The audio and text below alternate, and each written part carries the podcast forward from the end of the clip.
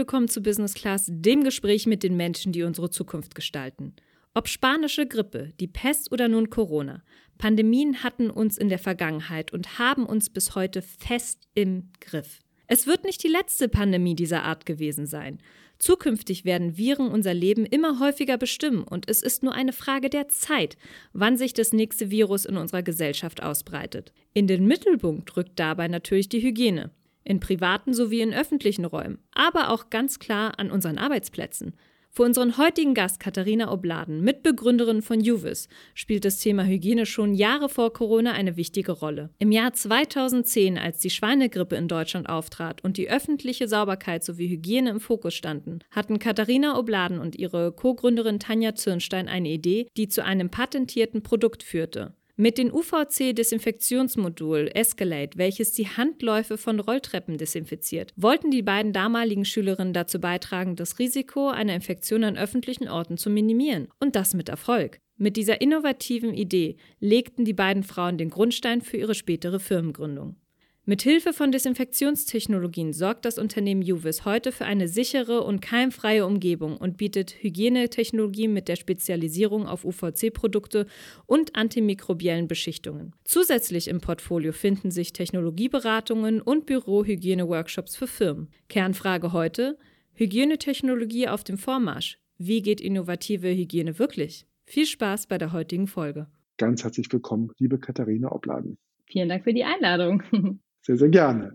Helena, damit wir dich ein bisschen besser kennenlernen, bist du eher der Erfinder-Nerd oder die Erfinder-Nerdin, sagt man das überhaupt so? Ich weiß gar nicht. Oder ein kreativer Geist? Ich glaube tatsächlich eher der kreative Geist äh, mit einem Tacken, äh, ja, Erfindertum natürlich, aber mit dabei. Lieber Homeoffice oder persönlich im Büro sein? Ich denke, im Endeffekt macht es der Mix tatsächlich. Also ich bin super gerne im Büro, gerade der Austausch mit den Mitarbeitern ist super wichtig und im Team zusammenzuarbeiten, da hat man schon einen Unterschied, ob man sich face-to-face -face gegenüber ist. Aber ab und zu schadet es auf jeden Fall auch nicht, wenn man sich ein bisschen zurückziehen kann und konzentriert an einer Sache arbeiten kann. Das geht manchmal im Homeoffice tatsächlich ein bisschen störungsfreier. Klassisches Buch oder lieber Podcast zum Entspannen? Tatsächlich eher klassisch das Buch, ähm, aber ab und zu gerade auf langen Autofahrten oder in der Bahn dann tatsächlich doch auch gerne der Podcast. Und was ist deine Lieblingsbeschäftigung am Feierabend? das ist eine gute Frage. Also tatsächlich kochen, würde ich sagen. Das ist so das ähm, ja, Tool, was ich nutze, um abends auch runterzukommen. So ein bisschen was zu schnippeln, wenn man zu Hause angekommen ist ähm, und sich da ja gesund zu ernähren äh, und gleichzeitig irgendwie so eine physische Beschäftigung zu haben, das hilft irgendwie, die Gedanken auch so von der Arbeit wegzubringen. Das tut mir da tatsächlich ganz gut. Klasse. Ja, in der Schule hast du ja gemeinsam mit deiner jetzigen Mitgründerin das Unternehmen gegründet und an einem Businessplan-Wettbewerb teilgenommen, offensichtlich äh, mit Erfolg. Ähm, denn ihr habt daraus eben eine richtige Firma quasi ins Leben gerufen von dieser Initiative aus. Vielleicht gibst du uns mal ein bisschen Einblick in eure damalige Idee und die Entwicklung, die ihr seither quasi durchlaufen habt. Mhm. Ja, wir haben, ähm, wie schon am Anfang erklärt, 2010 in einem Businessplan-Wettbewerb der Boston Consulting Group teilgenommen in der Schule.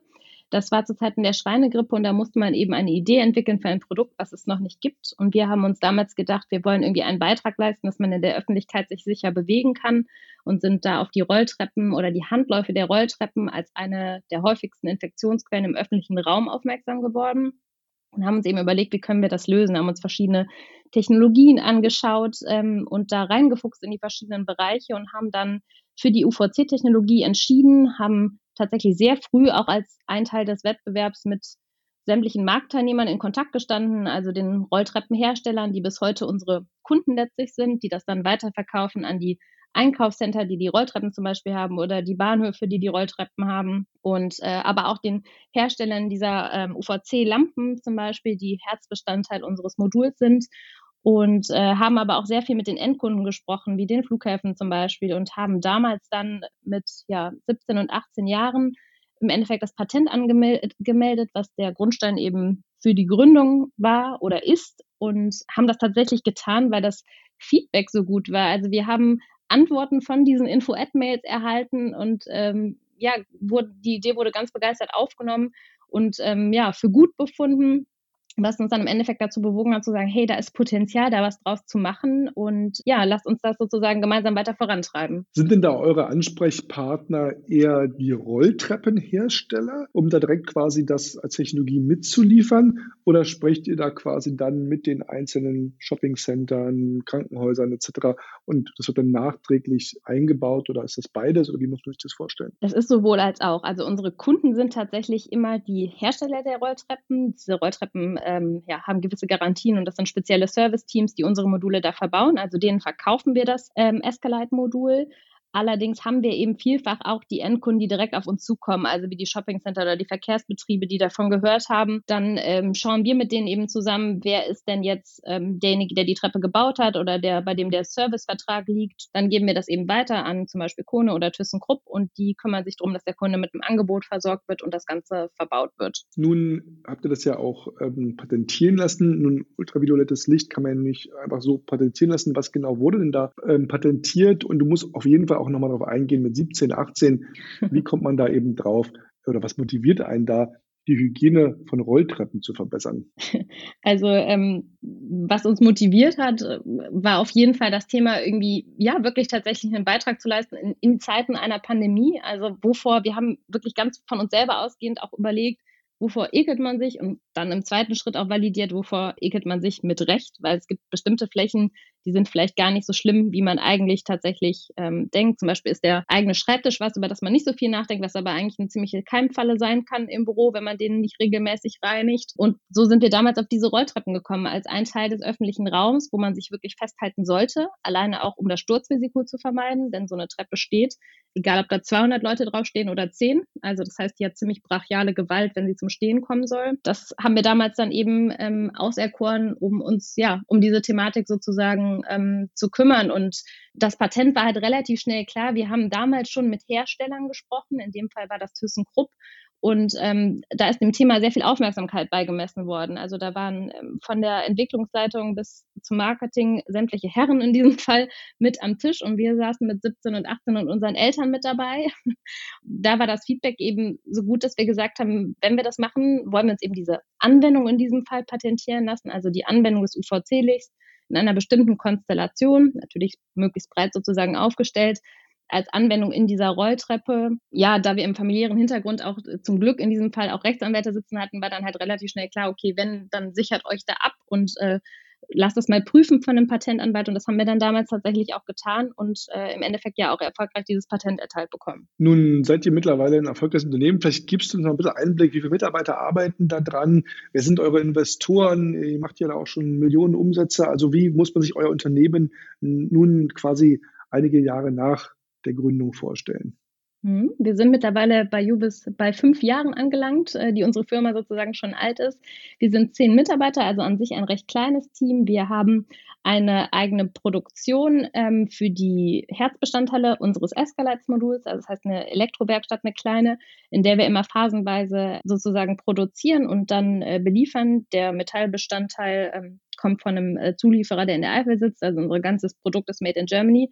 Und wir sind natürlich nicht da stehen geblieben, also bei den Rolltreppen. Uns war irgendwie immer klar, dass das Ziel keine, kein One-Product-Unternehmen ist, sondern dieser Schirm der Hygieneprodukte hat sich geweitet. Wir haben mittlerweile noch äh, Titano mit im Portfolio. Das ist eine antimikrobielle Beschichtung. Ein kleiner Zungenbrecher bedeutet eine Beschichtung, die nicht direkt zu einer Desinfektion führt, aber die zu einer dauerhaften Keimreduktion auf den Oberflächen, auf denen die aufgebracht ist, führt. Das heißt, das wird super viel in Büros zum Beispiel auf. Eine Art ähm, Folie oder wie muss man sich das vorstellen? Nee, es ist eine flüssige Beschichtung, die wie mit einer Art Spraypistole aufgebracht wird. Kann man sich vorstellen, wirklich wie eine große Lackierpistole, also ein ganz feiner Sprühnebel, wird dann auf Klinken, Schreibtische, Geländer, aber auch Aufzugsbedienpaneele oder ähnliches. Also die Flächen, die wirklich viele Leute anfassen. Im Office halt oft, auch wenn es eine Clean Desk Policy gibt, tatsächlich der Tisch. Also wenn unterschiedliche Leute dort sitzen oder Besprechungsräume ist auch ein Klassiker. Da wird das Ganze aufgebracht im flüssigen Zustand, braucht dann circa eine Stunde, bis diese Flächen eingetrocknet sind. Und dann werden diese circa für ein Jahr von sich aus quasi Keim reduzieren. Das heißt, wenn so ein Coronavirus da drauf trifft als Beispiel, braucht er circa 24 Stunden, um abgebaut zu werden. Bedeutet, es schafft immer eine Sicherheit. Man ersetzt nie eine Reinigung, weil man natürlich keinen kein Schmutz wegmacht mit der Beschichtung, aber in den Phasen, gerade über Nacht, wo kein neuer Keimeintrag ist, reduziert sich das selber fast auf null sozusagen wieder nochmal runter. Also wir haben Reduktionsraten von 90 bis 95 Prozent, was natürlich keine Desinfektion ist, die fängt höher an, aber ähm, das ist schon ein erstaunlicher Prozess. Das Level an Keim ist halt dann signifikant. Genau. Genau, also man hat eine viel höhere Sicherheit zwischen den Reinigungsintervallen, die man damit gerade in diesen Flächen ähm, sicherstellen kann, wo eben nicht alle zehn Minuten jemand durchfeudeln kann oder alle paar Stunden. Und es ist halt interessant, weil es auf verschiedenen Oberflächen funktioniert. Also egal ob Holz oder auch Stoff oder Metalle, das haftet an.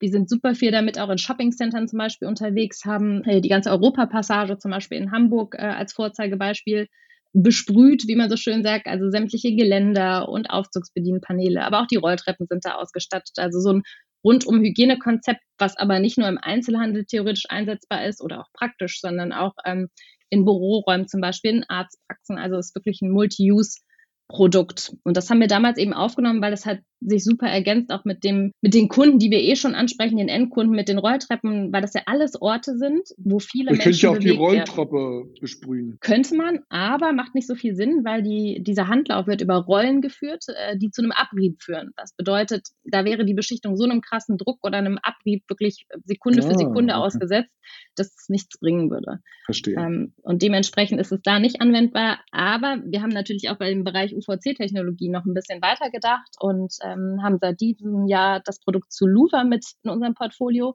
Das ist quasi wie eine einzeln einsetzbare, ein Handgerät mit einer UVC-Lampe. Man trägt also ein Gesichtsvisier und Handschuh, wenn man das benutzt, weil es ist eben ganz wichtig auch zu sagen, UVC-Licht ist, ähm, ja, hat eine zerstörende Wirkung auf DNA. Das bedeutet, das würde beim Menschen, wenn man jetzt direkt in so eine Lampe ähm, gucken würde oder die Haut dieser Lampe diesem Licht aussetzt, würde das wie ein starker Sonnenbrand wirken.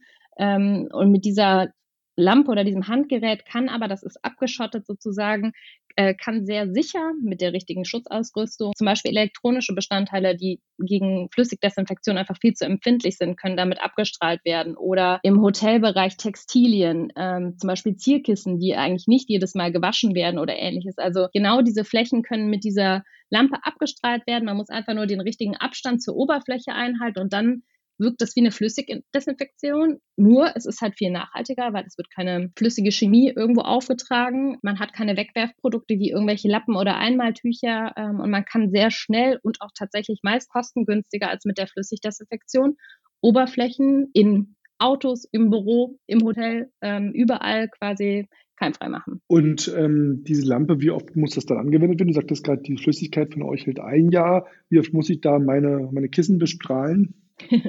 so oft wie man möchte, so oft wie man auch desinfiziert hätte. Also diese Lampe hat tatsächlich eine desinfizierende Wirkung, deswegen das ist das äh, ja Substitut zum Thema Flüssigdesinfektion. Das bedeutet, wenn ich beschließe, ich will morgens und abends mein Hotelzimmer oder nur bei Gästewechsel einmal quasi desinfizieren. Dann nutze ich die Lampe zum Beispiel. Im Büros wird sehr häufig ähm, bei unseren Kunden abends angewendet, wenn alle quasi den Raum verlassen haben oder das bekommt die Putzkolonne sozusagen mit, ähm, dass nicht nur feucht durchgewischt wird, sondern damit desinfiziert wird und quasi einfach weg von der Flüssigdesinfektion hin zur Lichtdesinfektion, einfach weil es schneller geht, wie gesagt, günstiger ist und keine Nebenprodukte in irgendeiner Form entstehen. Also wie man einfach Licht an- und ausschalten oder wie lange muss da jetzt, genau. als Beispiel so die Kisten haben, also es ist wirklich einmal, ja. sobald der Keim, sage ich jetzt mal, der Virus das Licht in Anführungsstrichen sieht, ist er weg. ja, sozusagen. Also wenn man das rein wissenschaftlich betrachtet, ist es auf jeden Fall so, dass es natürlich unterschiedlich lange dauert, unterschiedliche Keime sozusagen zu eliminieren. Wenn man sich da jetzt am schlimmsten Keim so ungefähr orientiert, ähm, das bedeutet, der ist eher hart sozusagen aufzubrechen. Dann hat man einmal, man macht die Lampe an, die hat, wenn man die ganz neu startet, nicht wenn die schon ein paar Mal an war, hat die circa 40 Sekunden Einbrenndauer. Und dann ähm, schaut man eben, es gibt eine Detaildosen-Tabelle, also das bedeutet eine Tabelle, die sagt, wann welcher Keim auch äh, kaputt geht, womit man entscheiden kann, okay, was will ich als härtestes sozusagen treffen. Coronavirus ist zum Beispiel ein Kandidat, der recht lange Einwirkzeit braucht. Meist reicht es aber, diese Lampe circa zwei Sekunden auf der betreffenden Oberfläche mit einem Abstand von circa fünf Zentimetern ähm, zur Oberfläche zu halten und dann hat man diesen Keim erwischt. Man kann das aber mhm. auch üben, da ist ein Testset mit dabei, wo man so Licht ja, empfindliche Punkte hat, mit denen kann man schauen, hey, habe ich den richtigen Abstand zur Fläche, weil das ist natürlich ganz wichtig, nicht so pseudomäßig irgendwo so drüber zu wedeln, sondern halt schon zu schauen, okay, habe ich den richtigen Abstand circa zur Oberfläche und habe ich das entsprechend lange auch auf diese Stelle gehalten. Aber das hat man sehr schnell raus, wenn man das Handling so ein bisschen geübt hat. Verstehe. Nun kann ich mir vorstellen, dass Corona sicherlich einen wirklichen Awareness-Push für euch gebracht hat. Alle haben nach Hygienelösungen, nach äh, Problembildern gesucht, ob das jetzt im Krankenhaus, ob das im Büro ist, ob das zu Hause ist. Habt das mit eurem Unternehmen was gemacht? Habt ihr, wart ihr vorher fünf und jetzt zehn oder was ist sozusagen der Impact? Äh, sind Investoren auf einmal auf euch zugekommen? Äh, wie sieht es da bei euch aus? Also das trifft ziemlich genau. Also von den fünf auf die zehn, das trifft es tatsächlich auf den Kopf, was die Mitarbeiterzahl angeht. Ähm, wir hatten unsere Investoren vorher schon ähm, mit im Boot. Es hat uns einfach Schwung und ehrlich gesagt einfach ähm, ja auch Kapital durch das Geschäft gebracht. Also wir, wir brauchten definitiv kein, kein, kein frisches Geld oder Kapital mehr nach dem Jahr 2020. Also wir haben da unsere Unternehmensziele bereits im ersten Quartal schon erreicht, die für das Jahr geplant waren und halt ja bei weitem übertroffen. Und äh, für uns steht jetzt einfach auf dem Plan, ja, das Level natürlich zu halten und auch ähm, das Geld in Wachstum wieder zu investieren, eben Mitarbeiterwachstum, ähm, aber auch bei den Technologien nicht stehen zu bleiben. Wie man ja sieht, dieses Jahr haben wir auch wieder ein neues Produkt mit aufgenommen und natürlich auch diese Awareness zu nutzen und langfristig zu etablieren. Es geht nicht darum, Panik zu machen für das Thema Hygiene und alles muss jetzt hier zum Reinraum werden. Überhaupt nicht. Das ist auch nicht unser ja, Credo, mit dem wir sozusagen rausgehen. Aber zumindest an Stellen, die kritisch vielleicht sind, weil die so oft angefasst werden von verschiedenen Personen, da zu schauen, was kann man da tun, um ähm, ja im Endeffekt den Endkunden, aber auch allen Nutzern sozusagen den Schmerz zu nehmen und zu sagen, wir können das ein bisschen sicherer gestalten, das ist, denke ich, unser ähm, erklärtes Ziel auf jeden Fall. Nun ist es ja irgendwo bekannt, dass UV-Licht eben solch eine Wirkung hat, äh, desinfizierend oder keimtötend. Ähm, wie seht ihr den Markt denn insgesamt? Also ich weiß, es gibt Firmen wie jetzt ähm, Aerodoctor zum Beispiel, die haben dann Luftfilteranlagen und sagen, du musst den Filter nicht mehr wechseln, sondern der wird dann eben mit UV-Licht bestrahlt und, und ähm, Keime getötet. Also wie sieht dieser Markt aus? Was macht euch da besonders? Und wo siehst du auch vor allen Dingen die Zukunft? Also was uns besonders ist, macht, ist gerade in den jetzigen Entwicklungen, dass wir das Thema schon deutlich vor Corona angegangen haben. Das haben andere auch. Ganz klassisch kommt natürlich diese Technologie, die ist über Jahrzehnte schon etabliert in der, in der Lebensmittelbranche, um Verpackungen zu desinfizieren und Co. Wir haben uns zum Beispiel ganz bewusst entschieden, in diese ganze Luftfiltergeschichte nicht mit einzusteigen. Da sind so viele Produkte aus dem Boden geschossen. Also wir haben eher letztes Jahr auch gutes Beratungsgeschäft damit gemacht, Firmen zu beraten, also unabhängig tatsächlich zu dem Thema zu beraten. Wer macht das gerade auf dem Markt? Wo unterscheiden die sich? Wo unterscheiden sich auch Filtersysteme von UVC-Systemen? Tatsächlich muss man auch sagen, dass mit dem Thema UVC gerade im letzten Jahr ja auch sehr viel Schindluder betrieben wurde, wenn man das mal so ganz äh, ja schon objektiv auch äh, betrachtet. Bedeutet, da sind viele Produkte aus dem Boden gesprossen, die man irgendwie glatt als Endkundentäuschung einfach nur bezeichnen kann. Also gerade Produkte, die angeblich mit UVC-LEDs, das ist so die Technologie der Zukunft, die diese Lampe auch ablösen wird, auf den Markt getreten, irgendwie wie kleine Klapphandys, so von der Größe her äh, Lampen mit LEDs, die dann alles keimfrei machen sollen die irgendwie 12 Euro kosten und über Amazon zu beziehen sind. Wenn man sich halt in dem Bereich auskennt, dann weiß man, dass diese einzelnen LEDs äh, eigentlich schon bis zu ja, guten 40 Euro kosten ähm, und dass so ein Gerät, was für 12 Euro an Endkunden verscherbelt wird und dann vielleicht blau leuchtet, aber halt definitiv keine entkeimende Wirkung hat, dass das an sich nichts taugt. Also ich glaube, da war ganz viel Aufklärung notwendig und es gibt immer noch so viele Bereiche, wo man das sinnvoll und auch sicher und auch richtig einsetzen kann. Also Luft ist auf jeden Fall ein, einer der Bereiche, wo es vielleicht auch sehr viel sinnvoller als mit einem Filter eingesetzt werden kann. Ich glaube, wir haben uns da mit der Rolltreppe ja auf jeden Fall anfangs in einer kompletten Nische positioniert. Ich denke, unsere Strategie ist da aber auch mit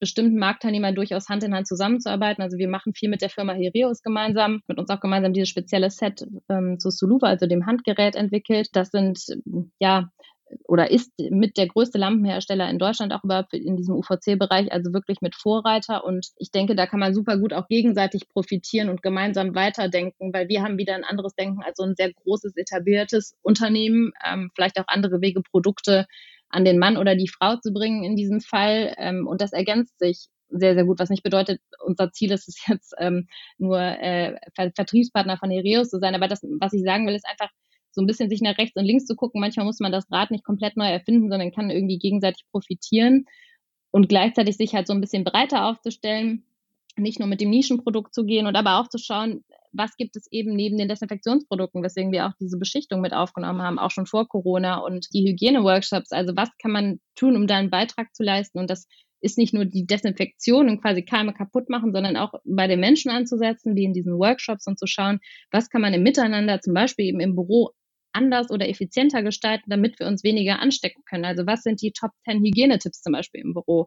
Ähm, und da wirklich ganz hands-on an die Materie zu gehen und in Kreativworkshops zu schauen, wie können wir das verbessern und wie können wir Ansteckungen senken. Was werden denn für euch persönlich die nächsten Schritte sein? Also habt ihr schon Ideen für neue Produkte? Seht ihr da noch Marktlücken, ähm, wo ihr euch persönlich hin entwickeln wollt, wo ihr sagt, da muss noch mal angelegt werden? Da braucht es bessere Lösungen? Ich glaube, Lücken ähm, gibt es da ganz viele. Also für uns wirklich ganz persönlich gesprochen war auf jeden Fall eine große Herausforderung, dass Tanja, meine Mitgründerin, jetzt gerade Mama geworden ist, ganz frisch. Das bedeutet, wir mussten uns da auch nochmal neu aufstellen und irgendwie Möglichkeiten schaffen, ähm, Gründung und äh, Elternschaft sozusagen miteinander zu vereinen. Das war oder ist gerade auf jeden Fall mit, glaube ich, unser persönlich drängendstes Thema und ähm, klappt aber alles ganz wunderbar. Das auch als Aufruf an alle weiblichen Gründerinnen. Ähm, man kann das stemmen auf jeden Fall. Man muss sich einfach gut organisieren. Ja, ansonsten Pro Produktmöglichkeiten gibt es sehr, sehr viele. Also sowohl in die Richtung Beschichtung als aber auch Entwicklung wir haben im Bereich Beratung viele Kundenprodukte, wo wir zum einen wirklich rein mitentwickelnd beraten. Das heißt, das Produkt liegt im Endeffekt nicht bei uns, aber es gibt auch andere Projekte, wo, wo ich jetzt nicht die Details natürlich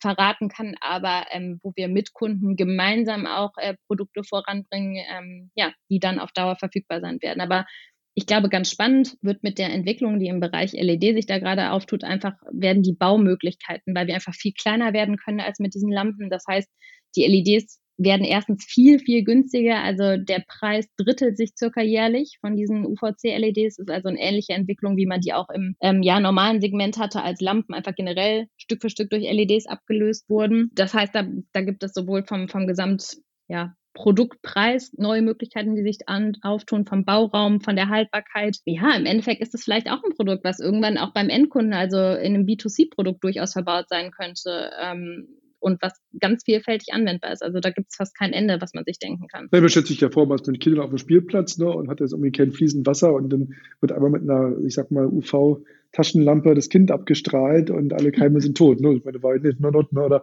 wenn man jetzt irgendein Bürogebäude, sagtest du vorhin, oder Flughafen irgendwo reinkommt, das allererst mal äh, gibt ja im Kaufhaus auch solche Luftschleusen, da kann es ja auch eine Infrarot, äh, Infrarot nicht, Quatsch, äh, äh ultraviolette Schleuse geben, ne, dass erstmal alle Kunden einmal abgetötet, also nicht die Kunden, sondern die Keime, die sie da, die sie mit reinbringen. Also, ne, also da, also das wäre auf jeden Fall ja Zukunft, Zukunftsmusik, weil noch, wie gesagt, ist diese Strahlung tatsächlich schädlich für die Haut. Also die würde zum ah, okay. Sonnenbrand führen, die kann bei Augen auch wenn es nur kurz, ja, also auch wenn es nur zwei Sekunden Genau, ja. Also das wäre nicht zu empfehlen, aber es gibt Entwicklungen im Bereich Fahr-UVC-Light, heißt das dann, wo es genau gerade darum geht in der Forschung, kann man die vielleicht zum Beispiel zur Handdesinfektion nutzen als Alternative. Also da wird an Strahlen geforscht, die wirklich ganz, eine ganz geringe Eindringtiefe dann nur haben in die Haut oder so gut wie keine, aber diese Keime noch erwischen. Und das ist ein super spannendes Forschungsfeld, wo wir in verschiedenen ähm, ja, Gremien und Zusammenschlüssen auch sitzen, also so, weil wir eben beraten und da eh up-to-date sein müssen. Plus das sind halt äh, ja, Entwicklungen, die man nicht verpassen darf, ähm, wo sich da eine ganze Menge tut. Und dann wäre das ja vielleicht durchaus denkbar. Also damit tatsächlich auch Menschen über Schleusen äh, zu desinfizieren, muss halt nur wirklich sichergestellt sein, dass dieses Licht zu keinem Schaden in irgendeiner Form führt. Weil man würde ja jetzt auch niemanden mit Desinfektionsmittel komplett absprühen von unten bis oben. Ähm, wäre auch nicht so förderlich. Äh, ja, aber das wäre eine coole Sache, wenn das funktionieren würde. Wie international seid ihr da aufgestellt? Also ist das schon etwas, wo, sagen wir mal, Amerika, China, Japan anruft, sagt, Mensch, super, her damit, oder seid ihr da viel Kon Konkurrenz auch international ausgesetzt, dass sie sagen, Mensch, hör mal selber, Dankeschön, bleibt mal in Deutschland. Also tatsächlich ist der Erfahrungswert, dass Made in Germany halt super gut einfach ankommt. Das ist ja eine, eine hohe Qualität, äh, die man verspricht und natürlich auch hält. Und dementsprechend sind wir international aufgestellt, alleine deswegen, weil die Hersteller, mit denen wir Hand in Hand arbeiten, nicht nur in Deutschland aktiv sind, sondern europaweit bzw. weltweit. Der amerikanische Markt ist noch ein Zielmarkt auf jeden Fall. Äh, da arbeiten wir gerade an dem Thema UL. Ähm, ist ja nicht so einfach zu übertragen. Also CE hat unser Produkt natürlich. Ähm, UL ist jetzt der nächste Step, um den Markt noch zu erschließen. Gibt aber auch ein bisschen andere Marktteilnehmer. In Europa ist der Markt wirklich durch die vier großen Konzerne, Otis, ThyssenKrupp, Kone und Schindler geprägt. In Amerika sieht das noch ein bisschen anders aus, in Asien auch. Gerade in Asien haben wir da auch schon die ersten Steps gemacht, eben mit den Partnern, ähm, die eben international aufgestellt sind. Wir haben Module aber auch zum Beispiel nach Australien verkauft. Also gerade letztes Jahr hat sich da enorm viel getan wo man jetzt natürlich ja die Kontakte aufrechterhalten muss, wieder aktivieren ähm, und schauen muss, dass es da immer weitergeht. Wenn du vorhin darüber gesprochen hast, ähm, Frauen und Gründen, da sind ja nun mehr Aspekte als die Schwangerschaft äh, relevant, ähm, die natürlich immer ein einschneidendes Erlebnis, ein positives, ein schönes Erlebnis ist. Aber insbesondere ihr, die ja als sehr, sehr junge Frauen dort angefangen habt äh, zu gründen, zu tüfteln, etwas zu überlegen, zu patentieren, ein Unternehmen aufzubauen. Was sind denn dort Erkenntnisse und Learnings, die du vielleicht auch anderen mit auf den Weg geben möchtest und sagen kannst, Mensch, das haben wir gelernt, das ist etwas, was uns ähm, was wir vielleicht auch Fehler sind, die wir nicht nochmal machen würden oder Erfahrungen und vielleicht auch ein bisschen Motivation für die, die uns zuhören und auch schon vielleicht lange mit dem Gedanken spielen, Mensch, sollte ich nicht vielleicht auch mich selbstständig machen hm. ein Unternehmen gründen? Also ich glaube, der wichtigste Grundsatz, egal ob Mann oder Frau, wenn man ähm, jung ist oder auch alt ist und gründen möchte, ist, ja, es gibt irgendwie den Punkt, da muss man einfach mal machen. Also man macht natürlich immer mit Plan, das ist auch gut und wichtig, aber tatsächlich den Mut haben, das umzusetzen, das erfordert de facto einfach so diesen, diesen Schritt ins Schwarze, den muss man irgendwann machen, gerade wenn man ein Produkt hat, was forschungsintensiv ist oder wo man ja technologiegetrieben was entwickelt. Ganz wichtig, diesen Punkt nicht zu verpassen, damit auch rauszugehen. Und der nächste Punkt, wirklich ganz offene Ohren für Feedback zu haben. Ganz oft, wenn man Fragen stellt, Fachleuten, also wir sind beide das war sicher auch eine der Herausforderungen. Wir sind ja quasi fachfremd gestartet. Also wir haben BWL und Jura studiert und ähm, sind mit einem Produkt, was auf Physik und Chemie beruht, sozusagen gestartet. Uns wurde aber super viel Gehör geschenkt, wenn wir fachfremd oder laienhaft Fragen gestellt haben. Und auch wieder der Tipp, also das, was man verkaufen will, egal was es ist, man muss das durchdringen bis zur letzten Schraube bei uns sozusagen, weil man steht immer Leuten gegenüber, die vom Fach sind. Also ob das jetzt die Rolltreppenmonteure sind, die super schnell kapieren, wenn man gar keine Ahnung hat, bevor man da erzählt, da hatte man vielleicht auch als Frauen im Technikbereich ja öfter mal so eine kleine Schussprobe, die man überstehen musste. Die hat man aber super gut gemeistert, wenn man einfach zeigen konnte, dass man inhaltlich da versiert ist. Und dann hat das auch keine Rolle gespielt, ob man da jetzt als, als Mann oder als Frau an der Rolltreppe gestanden hat und Tipps gegeben hat, wo man es einbauen kann, weil man den Erfahrungsschatz sozusagen schon hatte. Und ich glaube, da gibt es auch wenig Tipps, die man nur Frauen geben könnte, sondern das alles, was mit dem Thema Gründung zu tun hat, lässt sich, glaube ich, universell ummünzen, egal welches Geschlecht da jetzt quasi gerade ähm, gründet. Ähm, ein weiterer Tipp ist, glaube ich, einfach alles zu nutzen, was es da an Infrastruktur gibt. Also gerade Gründungen werden über die Universitäten und Co. ja wirklich toll gefördert mit Inkubatoren oder auch von Unternehmen, die Inkubatoren haben. Also gerade das alles, womit Feedback zusammenhängt, ähm, um einen Businessplan weiterzuentwickeln, um Investoren an Bord zu holen, da tatsächlich das zu nutzen und viel über die eigene Idee zu sprechen. Ich glaube, oft ist das auch so ein Punkt, dass man sich dann eben gerade, weil, weil es um das Thema Patent geht oder ich habe von ganz viel von anderen auch aus, gerade im Inkubator, gehört, ja, ich kann da noch nicht drüber reden, weil das ist noch nicht spruchreif, aber klar, das mag bis zu einem gewissen Punkt stimmen, aber dann muss man auch lernen, damit rauszugehen, darüber zu reden, weil ohne Feedback, sowohl von den Kunden als auch von Investoren, ähm, als auch von anderen Marktteilnehmern, kann man sich ja gar nicht weiterentwickeln. Und dann sieht man auch nicht, wenn man am Kunden zum Beispiel vorbei entwickelt. Und deswegen ist dieses Thema da auf andere durchaus hören. Man kann ja auch manchmal entscheiden, eine Kritik nicht anzunehmen, aber in anderen Fällen ist es vielleicht sehr sinnvoll. Und ich glaube, das Allerwichtigste, was man allen mit auf den Weg geben kann, die gründen wollen, ist das Thema Resilienz. Also wirklich dranbleiben, sich nicht unterkriegen lassen, wenn mal was nicht so funktioniert. Wir hatten Prototypen ganz am Anfang, ähm, da waren wir noch in der Uni im Inkubator, die sind komplett zerscheppert angekommen, alle Lampen zerbrochen und wir sollten zwei Tage später nach München zu unserem ersten Einbau fahren. Da haben wir auch kurz gedacht, jetzt geht die Welt unter ähm, oder auch mehr als nur kurz. Aber es ließ sich letztlich regeln. Also man hat sich dann engagiert, man hat die Kunden nochmal abtelefoniert, man hat nochmal mit unserem Produzenten gesprochen ähm, und im Endeffekt macht einen das nur auf Dauer Organisation stärker, man plant auch vorausschauender und vielleicht mit längeren Zeitintervallen oder äh, Vorsichtspuffern, aber da wirklich dran zu bleiben und, und sich da von den kleineren oder größeren Rückschlägen nicht unterkriegen zu lassen, das ist, glaube ich, das Aller, Allerwichtigste. Liebe Katharina, das klingt wunderbar und vielen, vielen Dank, dass du diese Motivation und diese Tipps und Erfahrungen dort geteilt hast mit uns. Und ähm, ich hoffe, dass euer Unternehmen groß und stark äh, wird und bin mir sicher, dass ihr beide das toll hinbekommen werdet, weil das ist ein Thema, was wichtig ist und was die letzten ja, 24 äh, Monate gezeigt haben, an Bedeutung eher noch gewinnt als verliert. Und seid da weiter die Vorkämpfer für das Thema und so mit Neugier, Herz und Verstand dabei. Ich will mich ganz herzlich bei dir bedanken dafür, dass du das alles heute mit uns geteilt hast und unseren Zuhörerinnen und Zuhörern. Und wenn ihr, liebe Zuhörerinnen und Zuhörer, ähm, Lust habt auf mehr tolle Unternehmergeschichten aus dem Bereich Innovation, Digitalisierung, Menschen, die unsere Zukunft beeinflussen, dann abonniert uns gerne, dann lasst uns auch gerne eine Bewertung oder einen Kommentar, da freuen wir uns immer drüber. Gibt dort viele neue Geschichten auf Apple, Deezer, Spotify, wo auch immer ihr gute Podcasts gerne hört. Liebe Katharina, ich möchte mich herzlich bei dir bedanken. Viel, viel Erfolg dir wünschen. Herzliche Grüße auch an deine Mitgründerin. Alles Liebe, auf bald und alles Gute. Ja, ganz herzlichen Dank für die Einladung. Hat mich sehr gefreut, dabei zu sein. Und ähm, ja, ich bin gespannt, was für, für spannende Geschichten wiederum folgen.